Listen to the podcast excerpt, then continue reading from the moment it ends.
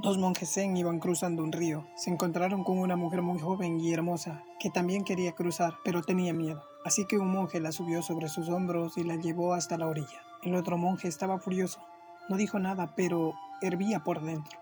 Esto estaba prohibido. Un monje budista no debía tocar a una mujer, y este monje no solo la había tocado, sino que la había llevado sobre sus hombros. Recorrieron varios kilómetros. Cuando llegaron al monasterio, Mientras entraban, el monje que estaba enojado se volvió hacia el otro. Recorrieron varios kilómetros. Cuando llegaron al monasterio, mientras entraban, el monje que estaba enojado se volvió hacia el otro y le dijo, tendré que decírselo al maestro, tendré que informar acerca de esto. Está prohibido. ¿De qué estás hablando? ¿Qué está prohibido? le dijo el otro. ¿Te has olvidado? Llevaste a esta hermosa mujer sobre tus hombros, dijo el que estaba enojado.